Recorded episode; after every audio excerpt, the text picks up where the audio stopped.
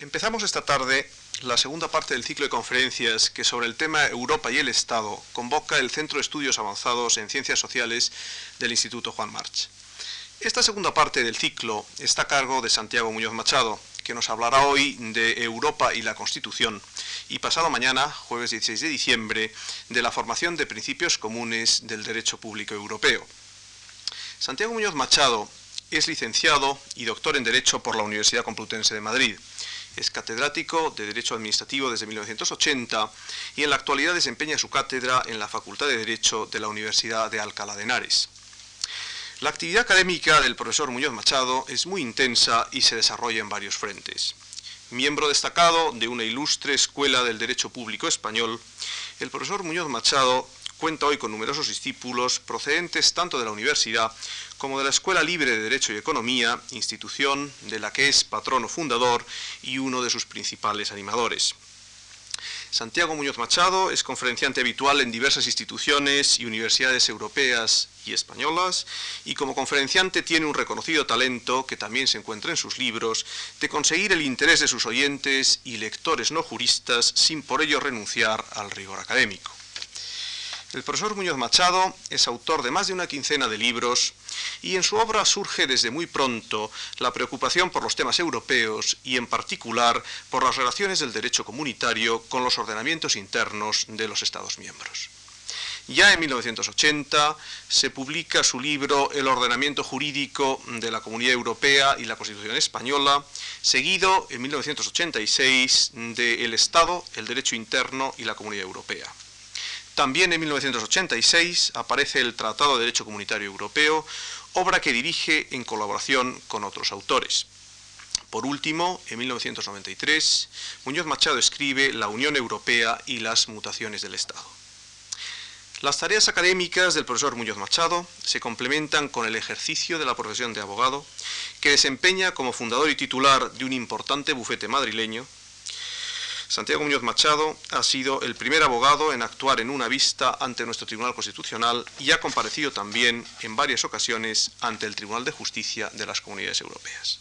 El profesor Muñoz Machado tiene la palabra. Pues muchas gracias en primer lugar a Leopoldo Carbosotelo por la presentación de este modesto conferenciante. Muchas gracias a, la Fundación por eh, su invitación a impartir esta tarde una conferencia, a iniciar un ciclo o a, terminar un ciclo sobre eh, los problemas que suscita la integración, el proceso de integración comunitaria desde el punto de vista constitucional. Ciclo que, como ustedes saben, empezó hace unos días el profesor Rubio Llorente y que eh, pienso yo eh, terminar ahora, no sé yo, no sé si desde una perspectiva muy diferente a la que él haya desarrollado, reiterando por el contrario, algunos de los conceptos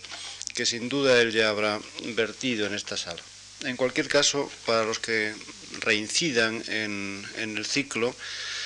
pues tendrán ocasión probablemente de comprobar eh, cómo mm, dos profesores pueden ver desde ópticas unas veces coincidentes, otras diferentes, un problema que es hoy desde el punto de vista del derecho público el más significativo del que podemos echar mano, sobre el que podemos reflexionar los juristas activos. La primera de estas dos intervenciones eh, responde al título general Europa y la Constitución. Ciertamente es una rúbrica muy extensa que permite o permitiría muchos enfoques posibles. Yo lo voy a hacer eh, en primer lugar siguiendo el esquema más clásico posible para introducirles en, el problema y ulteriormente mm, lo abordaré eh, recordando cuáles son los, eh, los principales, las principales cuestiones que se han suscitado recientemente con ocasión, con ocasión de la ratificación por parte de los Estados miembros de la comunidad del llamado Tratado de la Unión Europea. Aludo eh, para introducir el tema, por tanto,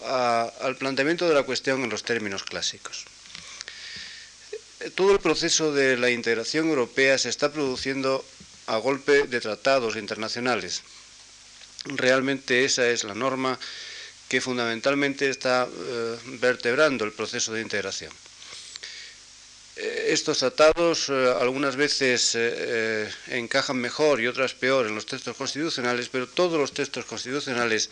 de los Estados miembros de la comunidad tienen cláusulas que permiten incardinar los propios ordenamientos o ajustar las normas de los propios ordenamientos internos a las reglas del ordenamiento comunitario europeo.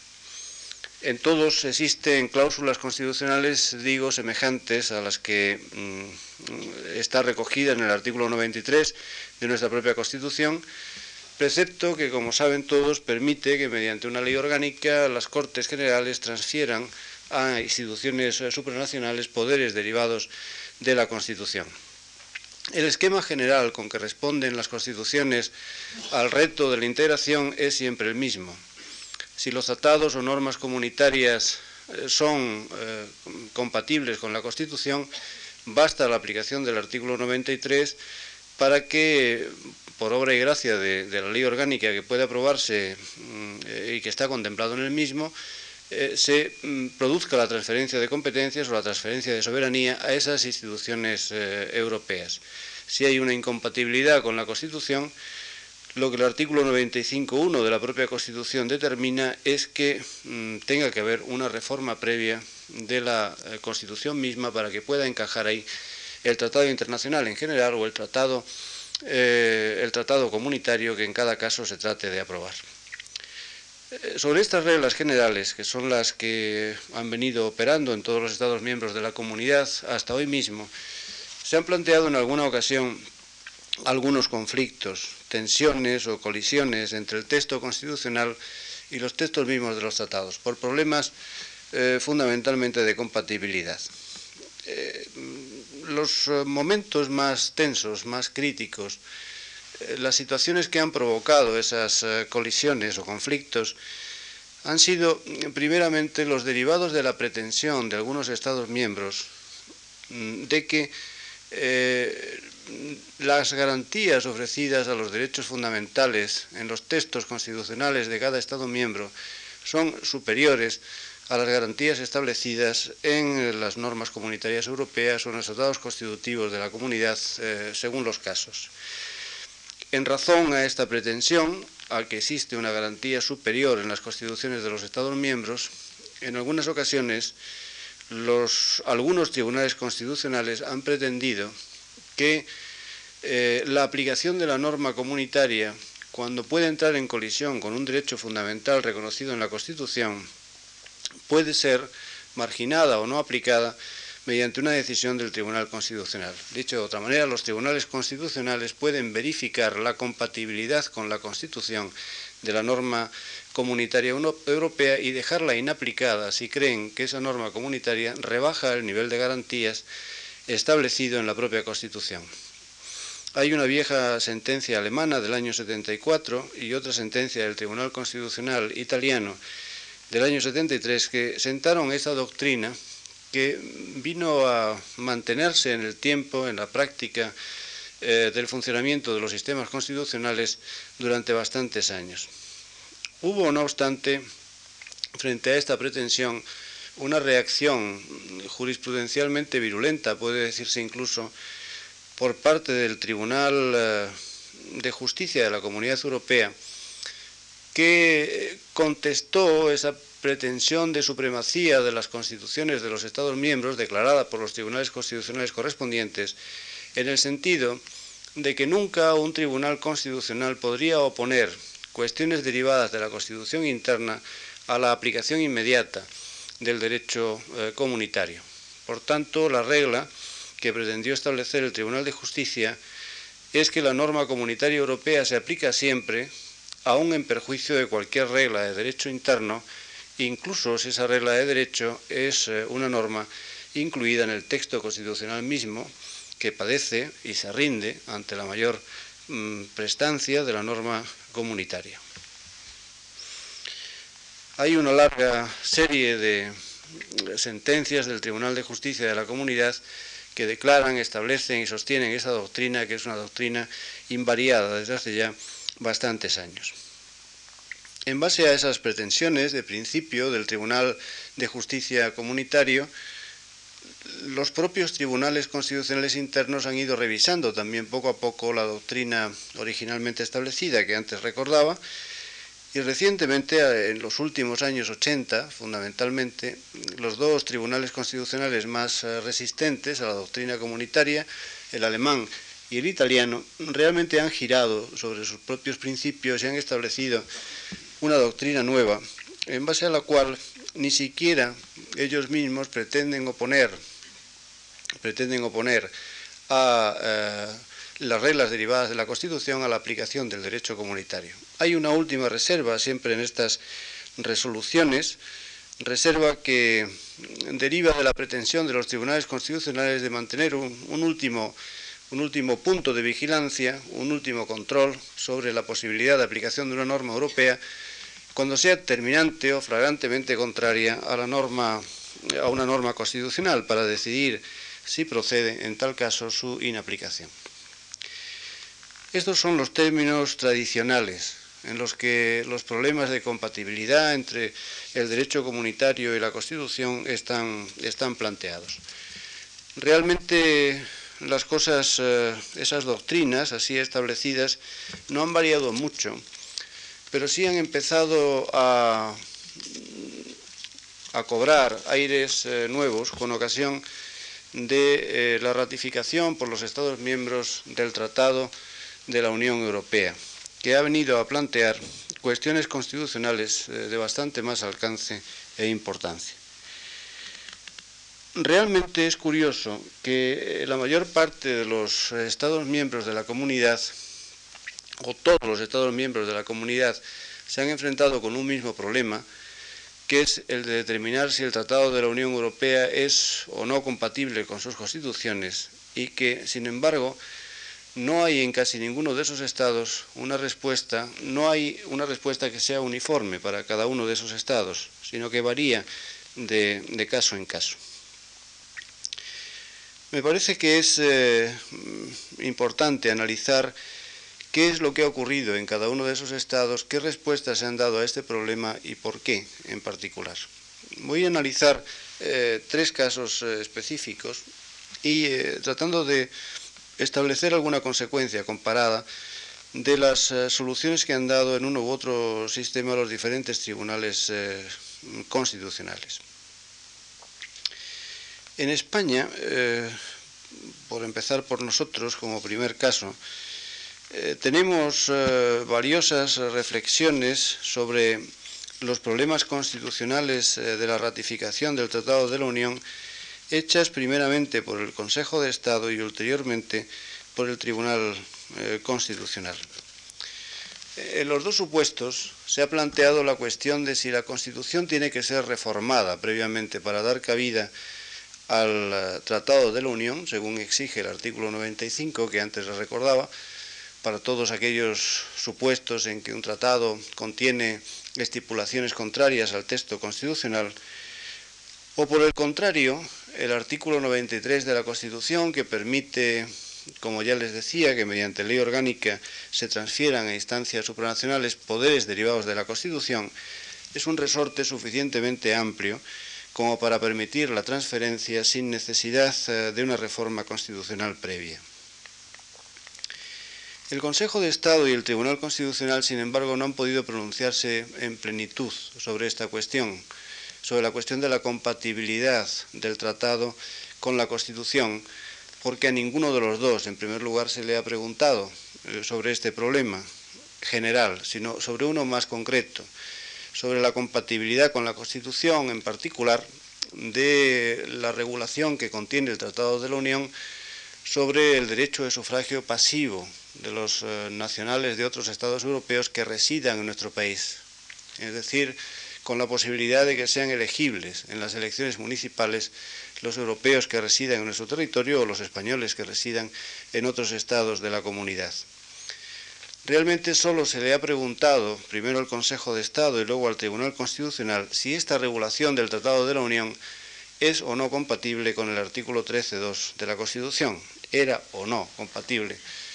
la respuesta final del Tribunal Constitucional ya la conocen porque ha dado lugar a la primera reforma constitucional hecha en España, que ha alcanzado a este precepto justamente para incluir ahí una regulación más eh, compatible a la letra con el Tratado de la Unión Europea. Pero, sin embargo, los dos órganos, con ocasión de, este análisis limitado a un precepto, han tenido oportunidad eh, de incorporar algunas reflexiones de alcance más general sobre el sentido que tienen los preceptos eh, de la Constitución relativos a la adhesión de España a tratados como los que nos ocupan y los límites con que se pueden usar esos preceptos y el sentido en el que tiene que mm, producirse o los supuestos en que tiene que producirse una reforma constitucional propiamente dicha. En el dictamen del Consejo de Estado se utiliza un criterio concreto. Es eh, el de establecer que la adhesión a los tratados eh, comunitarios, las transferencias de competencias e instancias supranacionales se pueden hacer por la vía del artículo 93, sin reforma de la Constitución, siempre que las materias a las que se refiere el tratado internacional sea de las incluidas, eh, de las referidas en el artículo 167 de la Constitución, o dicho de modo negativo, que las materias aludidas en el tratado no sean de las que el artículo 168 de la Constitución enuncia para exigir en esos casos una reforma constitucional cualificada, establecida por un procedimiento cualificado. Esos, eh, esas materias especiales son los valores superiores del ordenamiento, la estructura general del Estado, las bases de las instituciones fundamentales del Estado y los derechos y libertades eh, recogidas en la parte inicial de la Constitución. Como el Tratado de la Unión Europea no alude a ninguno de estos eh, supuestos, la conclusión del Consejo de Estado es que la apertura al Tratado de la Unión, la incorporación del Tratado de la Unión a nuestro propio ordenamiento por la vía del artículo 93, era más que era una vía más que más que suficiente. No planteaba la necesidad de reforma alguna, ni siquiera en el supuesto del artículo 13.2. En esto difiere el Tribunal Constitucional del Consejo de Estado en la declaración, la llamada declaración de 1 de julio del 92, donde el Tribunal Constitucional, como saben, y he recordado, terminó por decir que en efecto habría que reformar el artículo 13.2. El criterio que sigue el Tribunal Constitucional en este caso es eh, realmente eh, bastante distinto porque eh, para determinar eh, si existe o no necesidad de reforma constitucional, a lo que atiende, si yo he entendido bien esta declaración, es al criterio de si la norma internacional, si el tratado internacional, el Tratado de la Unión en este caso, contiene o no contradicciones textuales con el texto, eh, con la norma constitucional. Si existe una contradicción textual, una incompatibilidad literal entre el texto de la Constitución y la norma del tratado, eh, solo puede ratificarse el tratado haciendo una previa reforma de la Constitución misma. En otro caso, pues eh, la ratificación se puede producir por la vía del artículo 93 sin ningún problema. Esto supondría que realmente por la vía del artículo 93 eh, se pueden suscribir tratados que transfieran a instituciones supranacionales masas enteras de competencias, eh, cantidades masivas de eh, atribuciones pertenecientes anteriormente a las instituciones del Estado, que se escape por la vía del artículo 93 realmente casi toda la sustancia política, casi toda la sustancia de la soberanía del Estado,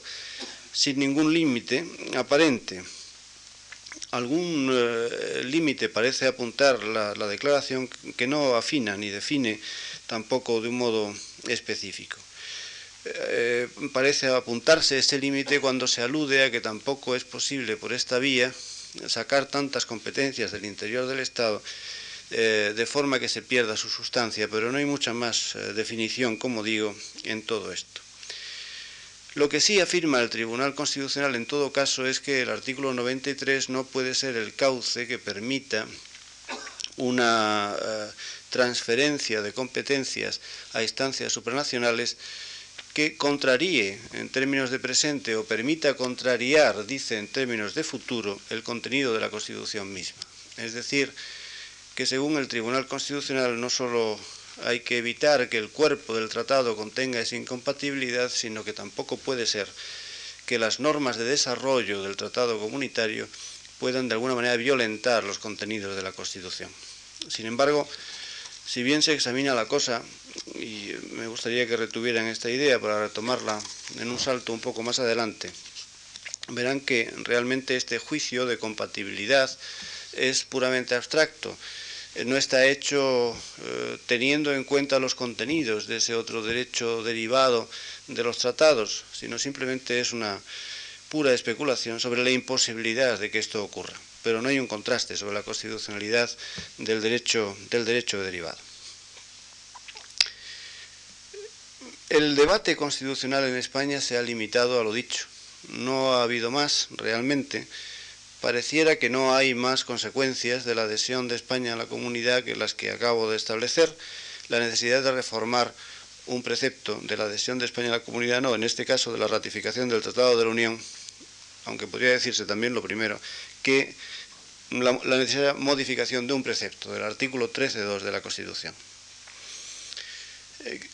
Creo yo, sin embargo, que esos análisis en los dos casos, eh, aunque estén condicionados por el contenido de la consulta formulada por el Gobierno,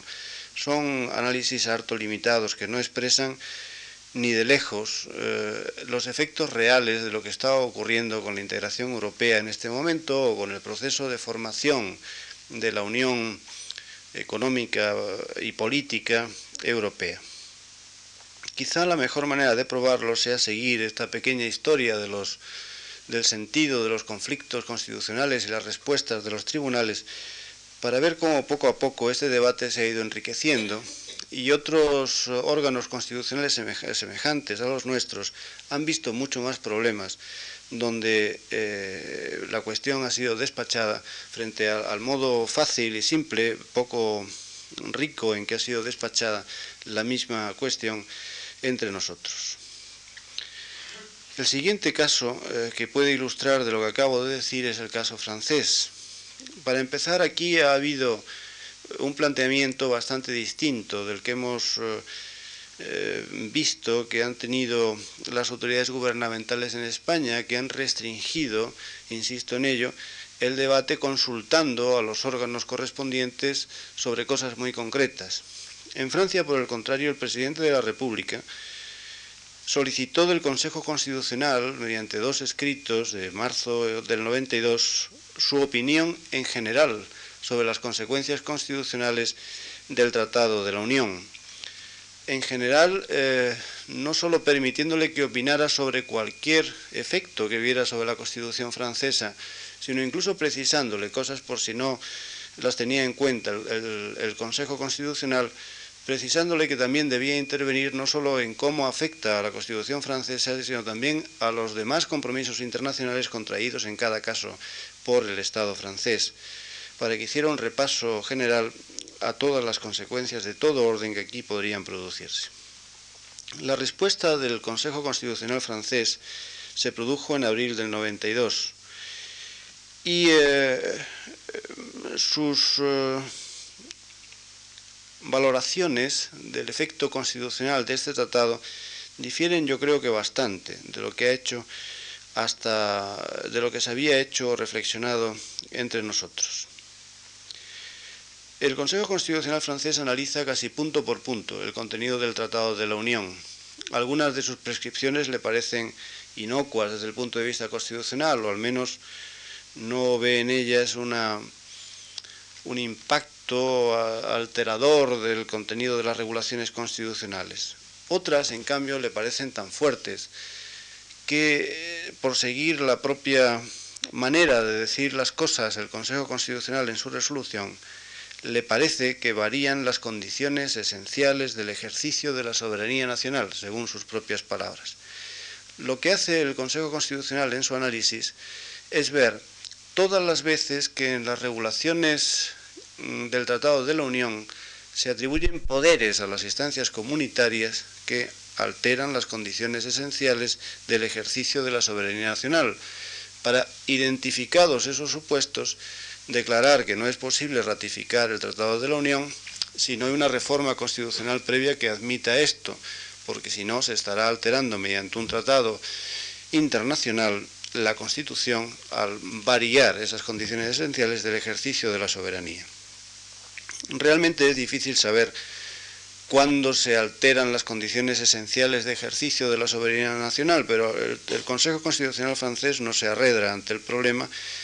y al menos declara que ocurre dos veces en el supuesto en el Tratado de la Unión. Una vez cuando eh, el tratado regula con mucho detalle todo el proceso de la unión monetaria, de la unión económica y monetaria. Esto supone, a lo que vamos ahora en Europa, aceleradamente, si la crisis económica lo permite, es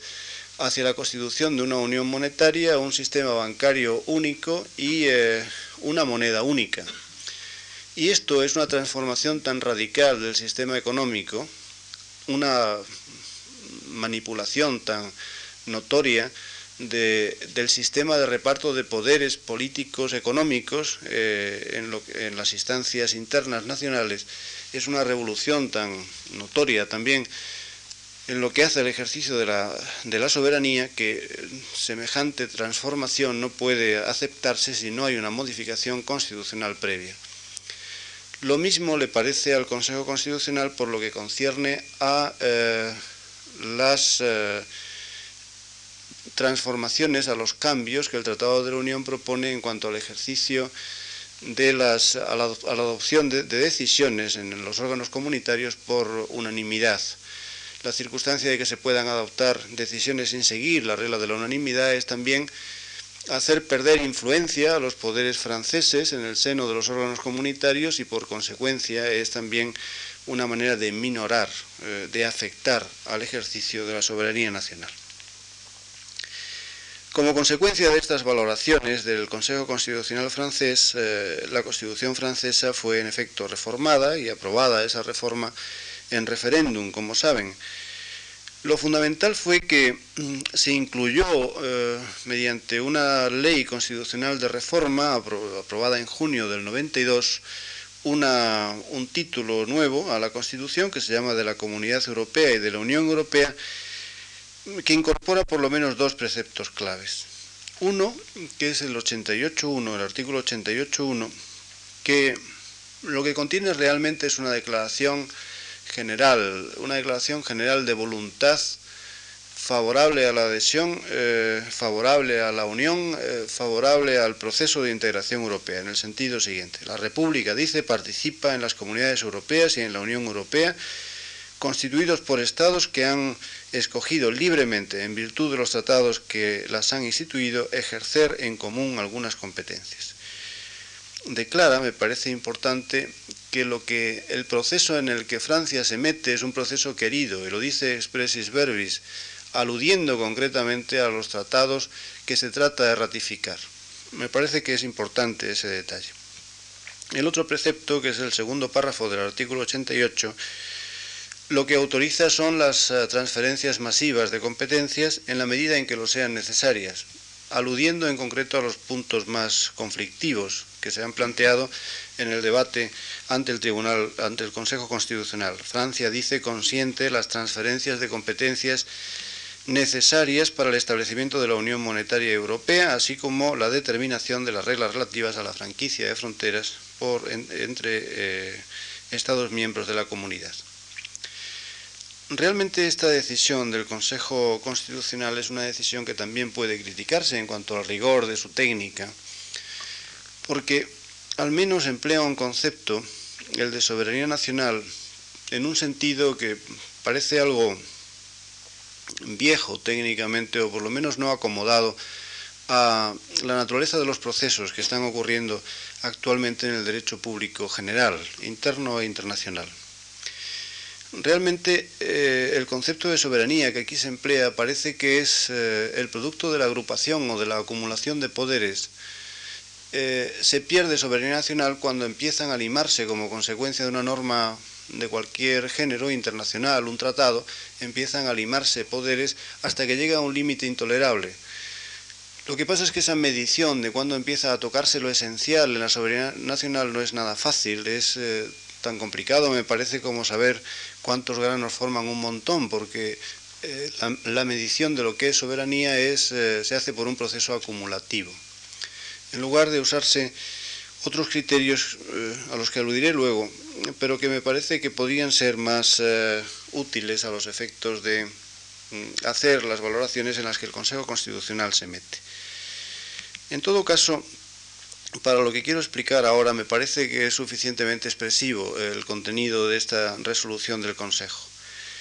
Hay otras muchas cosas en el Tratado de la Unión que afectan a la Constitución. Aquí ha aparecido ya eh, los procedimientos de adopción de decisiones y nada menos que lo que podría llamarse el núcleo económico fundamental del Tratado de la Unión, que es el proceso hacia la integración monetaria, hacia la unión económica y monetaria, que es eh, lo más espectacular que contiene ese tratado desde el punto de vista del proceso de la, de la agregación económica. Pero sin embargo tampoco están aquí eh, planteados y resueltos todos los problemas. Yo creo que la última y más expresiva vez con que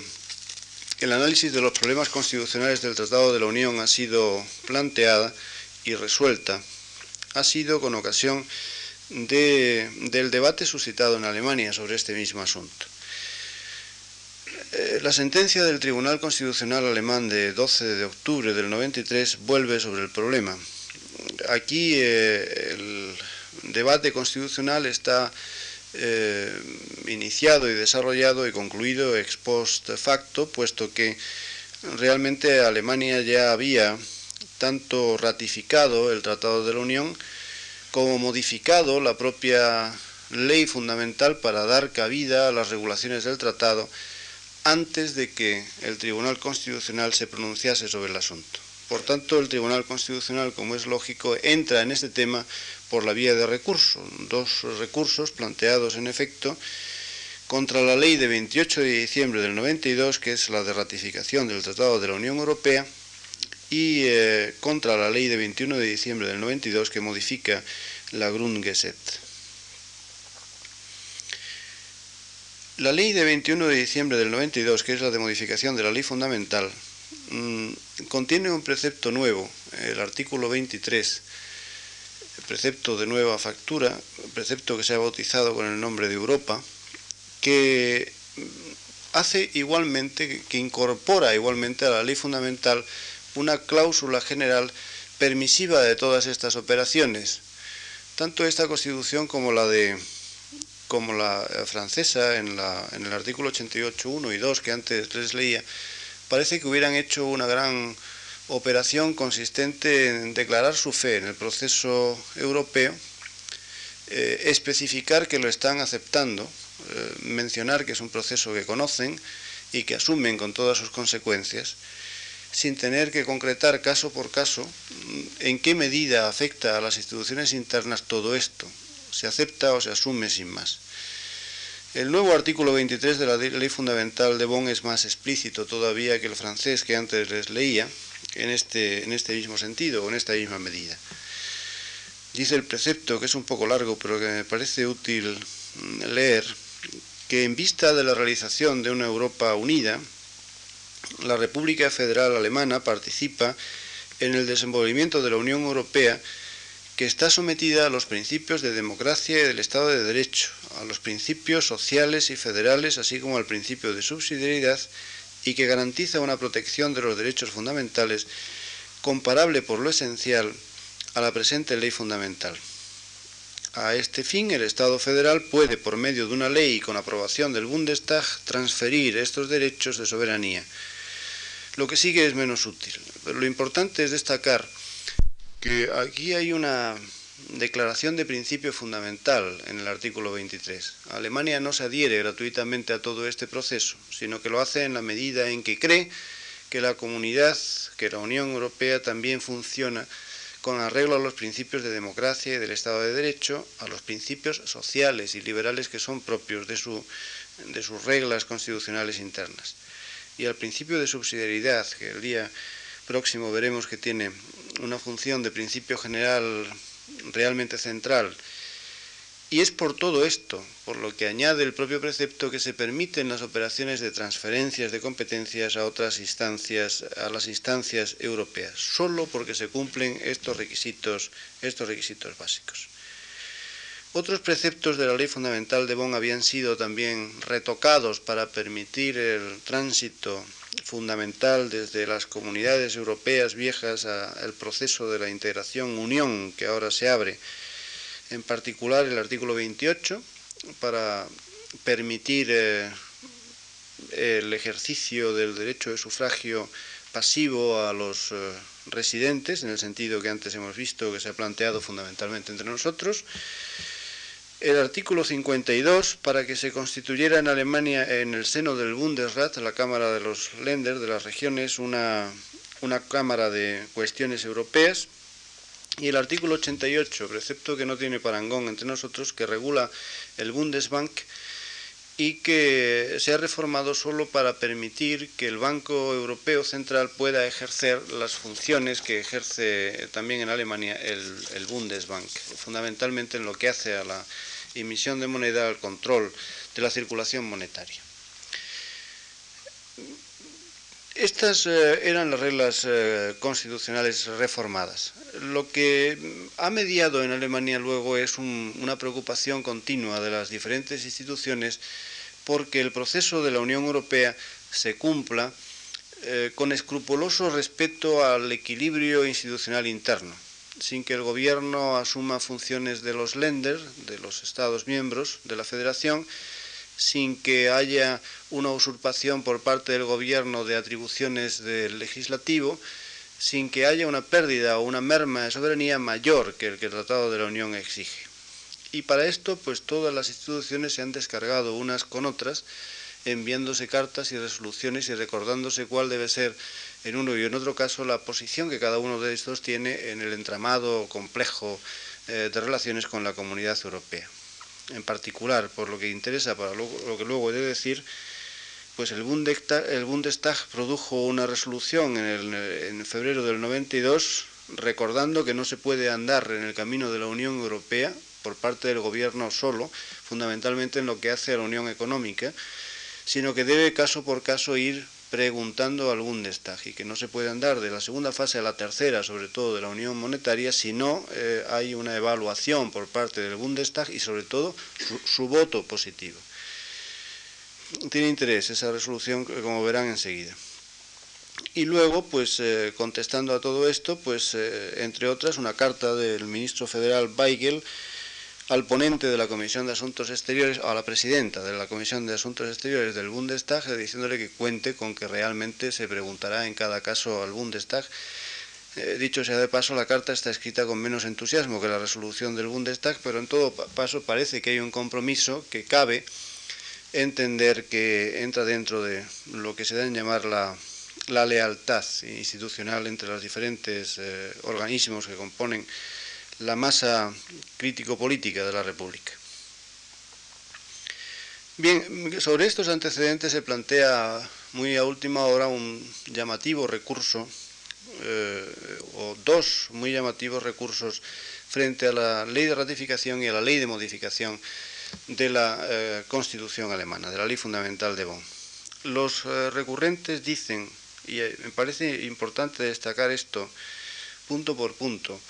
eh, para que eh, puedan tener constancia de, con qué, de, cuánto es eh, de complicado el problema constitucional derivado del Tratado de la Unión y cuántas son las consecuencias, por lo menos discutibles, que tiene sobre las constituciones internas un tratado de esta envergadura. Los recurrentes dicen que, en primer lugar, el Tratado de la Unión, tal y como está formulado, es contrario a la Constitución porque atenta a los derechos fundamentales. En particular, creen que atenta al artículo 38 de la Ley Fundamental de Bonn, que es eh, el precepto que recoge el derecho de voto, el principio democrático. El derecho de voto es, eh, se entiende como el derecho a participar en las elecciones, a elegir los órganos representativos en la medida en que quien decide eh, ahora en Europa no es el órgano representativo elegido por los alemanes, sino un órgano externo a ellos mismos, que ni siquiera tiene estructura eh, de órgano elegido por el pueblo, sino un órgano de representación gubernamental, vulneraría el artículo 38. El derecho de sufragio, el derecho de voto y su sentido de la elección de órganos representativos quedaría disminuido porque realmente eh, aunque sirva para elegir al Bundestag, el Bundestag ha quedado mermado de atribuciones por obra y gracia de la transferencia de poderes a la Unión. Además, hay algunos preceptos del Tratado de la Unión, como en particular el artículo F, que es el más conflictivo, donde parece eh, adivinarse la existencia de una competencia de la competencia, eh, se dice que existe una competencia de la competencia en favor de un órgano cuando ese órgano o instancia es capaz de crear su propio ámbito de poder, que no, eh, las competencias no son de atribución fijas, establecidas en una lista, sino que son capacidades capaces de regenerarse y crecer por la propia voluntad del órgano, que es el dominus de todo el sistema competencial entero y que lo acomoda en cada caso según sus gustos, expandiéndolo cuando lo, estima preciso. Eso es la competencia de la competencia que encuentran los recurrentes en el artículo F formulado a favor precisamente de los órganos comunitarios. Además, es contrario al artículo 38 porque habría aquí un déficit democrático, el famoso déficit democrático de las instituciones comunitarias, que consiste en que realmente ninguna de ellas funciona, con arreglo a este esquema al esquema representativo propio de las instancias nacionales. Realmente, además de las infracciones del artículo 38, hay otras muchas infracciones a otros varios preceptos eh, relativos a derechos fundamentales. A los alemanes recurrentes no les parece ni siquiera que el principio de dignidad sea lo mismo si se administra o garantiza por los propios alemanes que si se administra y garantiza desde el ámbito de una comunidad eh, superior en la que participan otros ciudadanos distintos de los nacionales del país, les parece igualmente que la legislación no es legítima si no está eh, hecha por el pueblo alemán, sino eh, desde instancias distintas. Hay además en las regulaciones del tratado algo que se podría considerar que son hasta exclusiones del control constitucional, mm, del control jurisdiccional de las decisiones. En particular, el apartado L o el artículo L del Tratado de la Unión excluye las decisiones relativas al proceso de la Unión y su ritmo, las excluye de control jurisdiccional, lo cual sería una laguna en el control jurisdiccional que es que sería contrario a eso que se denomina la cláusula regia de los Estados de Derecho, que es el control judicial pleno de cualquier decisión del poder público. La unión monetaria, dicen los recurrentes, vulnera el principio de confianza económica que resulta del hecho de que exista en Alemania una constitución económica que está fundada en el marco y que ahora se sustituye cambiándola por una moneda recién inventada que funciona en un contexto económico no necesariamente tan estable o tan maduro. La decisión que pueden adoptar los representantes alemanes en el seno del Consejo europeo a los efectos de producir los pasos de las sucesivas fases en que se desenvuelve el proceso de integración monetaria también son eh, decisiones eh, que no son controlables por los eh, poderes jurisdiccionales internos y en esa medida limitan las garantías establecidas en la Constitución interna. El tratado resulta además contrario al principio eh, del Estado federal porque trastoca el orden interno de competencias. Realmente los Länder alemanes han protestado desde siempre del proceso de integración europea porque tiende a alterar las reglas del juego, de las, eh, las reglas de reparto interno de poder, marginando a, los, a las regiones eh, en beneficio del gobierno central, que es el que protagoniza realmente todo el orden de relaciones con la comunidad europea. Y además, pues, eh, de vulnerar ese principio, pone en peligro realmente hasta la existencia misma de la República Federal Alemana, porque mm, la Unión Europea va realmente hacia la constitución de un Estado federal en cuyo marco es difícil que pueda seguir sobreviviendo una estructura política compleja, doble, como es la República Federal Alemana. En fin, esto es la sustancia realmente del conflicto, lo que se plantea realmente ahí. Por empezar a hacer los, análisis de, todos estos eh, argumentos, de los recurrentes por el final, les diré lo que ya saben, que es que naturalmente el Tribunal Constitucional Federal terminó por rechazar el recurso y inadmitirlo en parte y desestimarlo en cuanto al fondo, por creer que ninguna de esas eh, eh, alegaciones eh, estaba justificada y que realmente la reforma constitucional hecha en Alemania era suficiente como para permitir la ratificación del tratado y la continuación de Alemania en ese proceso de, integración europea. Sin perjuicio de que les recalque ahora cuáles han sido ahora algunos de los fundamentos de la de la desestimación hecha por el Tribunal Constitucional Federal, lo que me interesa más es eh, eh, volver a insistir o a dar un nuevo picotazo sobre un orden de reflexiones en el que me parece que ya he insistido más de una vez. Como ven, la cosa no es tan simple desde el punto de vista constitucional. Aquí no, no se trata de que exista una vulneración eh, de, comprobar cuáles son las contradicciones textuales, según quiso expresar nuestro Tribunal Constitucional, entre el Tratado de la Unión y las constituciones internas, porque si se analiza eh, la compatibilidad de la Constitución con el Tratado desde esta perspectiva de las contradicciones textuales, se van a encontrar muy pocas contradicciones. Realmente eh, el Tribunal Constitucional encontró una, la que le habían, detrás de, cuya pista le había puesto el gobierno, pero si lo hubieran dejado eh, abrir eh, más el análisis o la reflexión y hubiera eh, analizado con este criterio el resto del tratado, probablemente no habría encontrado ninguna más y hubiera concluido que realmente en todo lo demás el precepto, el tratado no contiene nada inquietante desde el punto de vista de los equilibrios constitucionales, lo cual, y era lo que quería concluir, es estrictamente falso en mi criterio, porque realmente mm, el Tratado de la Unión produce por lo menos todas estas inquietudes que los recurrentes del caso alemán suscitaron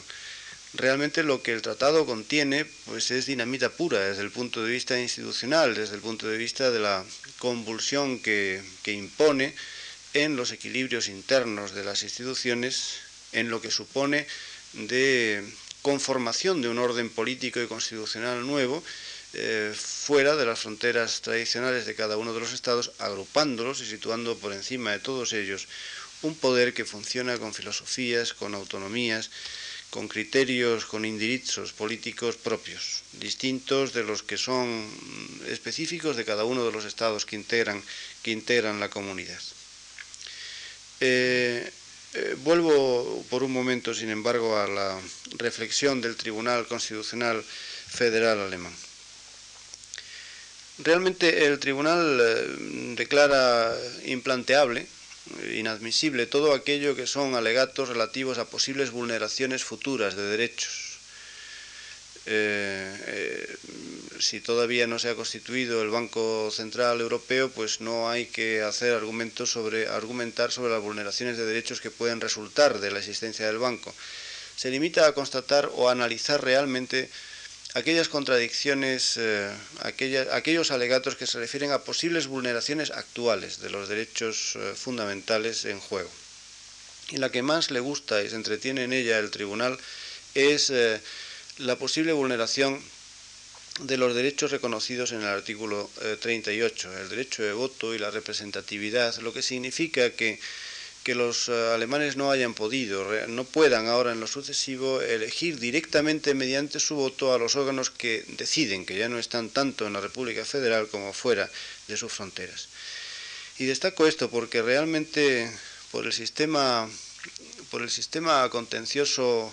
por el sistema de debate y de defensa de contenciosos que creo que puso en Estados Unidos de moda, un abogado juez, primer abogado juez o al revés, eh, Brandeis, eh, el sistema de los grandes dossiers y de la y del y de la apelación a las circunstancias de hecho. También el recurrente tuvo aquí la afortunada la afortunada inspiración de llevar a su alegato un dato de hecho espeluznante desde el punto de vista del crecimiento de la comunidad, tomado de declaraciones de Delors y del comisario Bangemann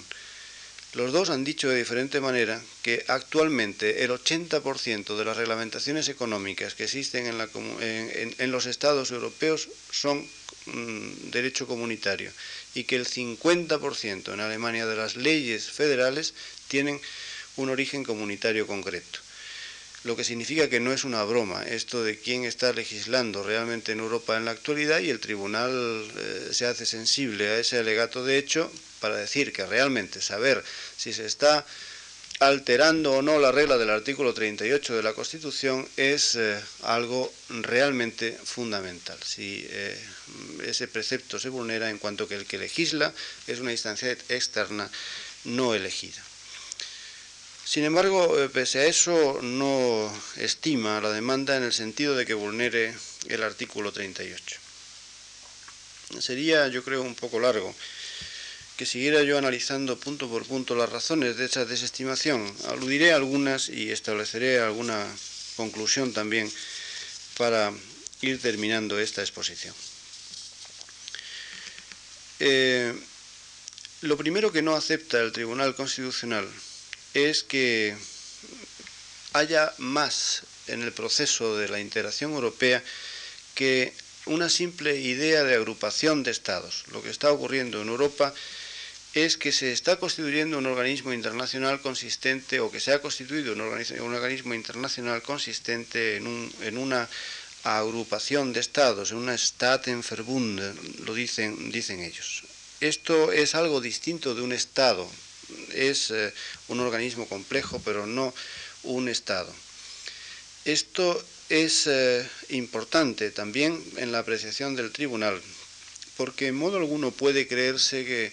en la comunidad actualmente lleve el camino de ser un Estado federal, lo dicen expresamente, y que la evolución que allí se esté produciendo es algo eh, semejante a la que se ha producido históricamente en los Estados Unidos, ejemplo que citan expresamente. Hay en declaraciones como esta, que eh, se ven muchas veces o circulan muchas veces en torno a los argumentos de la sentencia, no poco voluntarismo por parte del tribunal, el deseo realmente de no ver las cosas como son o de aplicar esquemas eh, de aplicar esquemas teóricos que luego no se corresponden realmente con la con la realidad. Me gustaría pararme un segundo en esto, si el tiempo me lo permitiera. Realmente la afirmación de que lo que está ocurriendo en Europa no es que se esté eh, instaurando el esquema de un Estado federal, la negación de ese principio requeriría a su vez la, explicación complementaria de que en qué Estado federal se está pensando, porque es bien conocido que realmente la fórmula de los Estados federales es una fórmula múltiple, eh, no es un patrón único ni un modelo único el, Estado federal, sino que realmente es un sistema de organización, de formaciones complejas, mm, de equilibrar o armonizar el, equilibrio, el ejercicio de poderes en dos instancias cuyas manifestaciones posibles son múltiples, como la experiencia de los diferentes países eh, eh, federales que en Europa y en el mundo existen demuestra. No tiene absolutamente nada que ver el federalismo norteamericano con el canadiense, ni el norteamericano con el eh, mm, alemán, ni probablemente el semifederalismo existente en España, que tampoco funciona con ese nombre, aunque lo sea realmente en cuanto a su esquematización técnica, con el, de la República Federal Alemana. Por tanto, afirmar que no hay ahí eh, los principios de un sistema federal es algo que, responde a una cosa que los tribunales repiten con frecuencia, más que ninguno lo hace el propio Tribunal de Justicia de la Comunidad Europea, y lo hace mm, pues por una cosa parecida o por una idea o por una fijación parecida a, a la que tenían los constituyentes republicanos españoles del 31 que se hartaron de repetir mientras creaban o inventaban eh, el, sistema regional español, que eso no tenía nada que ver con un Estado federal, sino que era un sistema mixto. Y, se inventaron el Estado regional, que luego además fue teorizado a partir de nuestras propias, nuestros propios dogmas por la doctrina italiana, como algo distinto del Estado eh, federal. Lo hacían porque en España estaba presente todavía la memoria del fracaso de la primera República y de los ensayos federales que entonces se hicieron, y eh, todavía en el 31 mencionar el Estado federal era algo estrictamente equivalente a mencionar la bicha o la soga en casa del ahorcado, cosas que no se pueden decir, como no se pueden decir realmente en Europa porque si no, si se dicen, da la impresión de que el proceso de integración es tan fuerte que va a poder con los nacionalismos, con, el, con la soberanía de los estados y va a acabar dominándolos, como si no fuera absolutamente claro que si Europa va hacia una unión económica del género tan potente como el que pretende, esa unión económica no es posible constituirla si no tiene una unidad política detrás o próxima y que eso al final exige ordenar los poderes en dos tramos, en dos niveles y que esto no se llama de otra manera en ninguna parte que Estado federal o los juristas todavía no hemos inventado ninguna otra manera de llamarlo. Pero en fin, los equilibrios semánticos son siempre comprensibles y aquí se explica más que eh, por, ese, por ese cuidado de no asustar, que es lo que me parece que se pretende. Luego, eh, volviendo al esquema de la sentencia, niega que existan aquí problemas eh, de, legitimación, de legitimación democrática. Los equilibrios que tiene que hacer el Tribunal Constitucional Federal para llegar a la conclusión de que no hay ningún riesgo y que realmente los, órganos eh, los órganos europeos se corresponden con el principio democrático, ni se los cuento, porque son equilibrios o reflexiones que están hechos, me parece, más por eh, la voluntad de, mantener incólume la reforma que porque sean creíbles desde el punto de vista de la técnica jurídica que aplica el propio tribunal al caso. En fin, eh, después de establecer cuáles son los requisitos que hay que cumplir para que no se vulnere el principio democrático, el tribunal afirma que el Tratado de la Unión cumple estrictamente estos requisitos. Y lo dice por un cúmulo de razones, eh, unas mejor fundadas que otras, pero muchas y muy extensas y muy meditadas, sobre cuyo contenido pues eh, me abstengo de ilustrarles por no cansarles más, al menos durante el día de hoy. Debo eh, añadir, sin embargo, algunas cosas más. Me parece que esta resolución, que es una resolución fundamental en la vida del desarrollo europeo, vuelve a plantear eh, eh, el problema de la compatibilidad del proceso con, eh, la Constitución en términos resueltos muy positivamente, como les acabo de decir, pero en términos que me parecen a mí, en el fondo, como jurista interno, incompletos o intranquilizadores. Todos tenemos un poco la sensación de que las cosas eh, son mucho más importantes, que el proceso de la integración o de la unificación política y económica europea es mucho más importante que como se parece percibir en los debates eh, jurídicos estos más inmediatos, eh, tal y como resulta de algunas resoluciones de las Cortes o Tribunales Constitucionales, más o menos explícitos respecto de la importancia del proceso según los casos. La conclusión, no obstante, tiene que ser que el impacto es fenomenal, que es de enorme calibre y que no se refiere simplemente a problemas de contradicciones textuales entre, entre, la norma constitucional y los tratados. Lo que hay es una inspiración nueva en el orden de ejercicio de los poderes, una transformación sustancial que afecta, en otro lugar lo he dicho recientemente, que afecta a los cuerpos de las constituciones en régimen de mancha de aceite se le mete dentro de los intersticios de la Constitución y, lo rellena todo, o toca casi todas sus piezas. Si luego se pregunta al mecánico constitucional qué pieza realmente ha tocado para limpiarla, será difícil eh, arrancar esa pieza o moverla, porque todo es un entramado difícilmente, eh, difícilmente separable, difícilmente individualizable. esa afectación general de la Constitución, del orden del ejercicio de los poderes, por eliminación o pérdida de parte de esos poderes, por reordenación, cuando son estados complejos como el nuestro, todo ese proceso es un proceso de enorme, es una, eh, un impacto de enorme importancia que las constituciones no pueden recoger, según mi criterio, por la vía de las reformas puntuales o concretas. Solo lo pueden hacer, yo creo, como lo han hecho los alemanes o lo han hecho los franceses, declarando con carácter general, poniéndose una venda luego delante de los ojos, que aceptan y asumen encantados ser nombrados caballeros de la orden europea, sea como sea y con cualquier consecuencia, porque el Tratado de la Unión tiene consecuencias de todo orden, declarando allí no que aceptan cualquier cosa, sino las consecuencias concretas del Tratado de la Unión, que se cita como tal desde la Constitución y se acepta. Eh, por tanto, eh, respecto de todas las consecuencias institucionales que antes les refería. Hacerlo de otra manera, limitar el debate a la necesidad de reforma de un precepto concreto o decir simplemente que realmente las consecuencias para el entramado de poder interno no son otras que la necesidad de acomodar el precepto, eh, un precepto concreto relativo al, al sufragio pasivo es una manera de limitar realmente mucho política y jurídicamente el debate. Por hoy nada más, muchas gracias.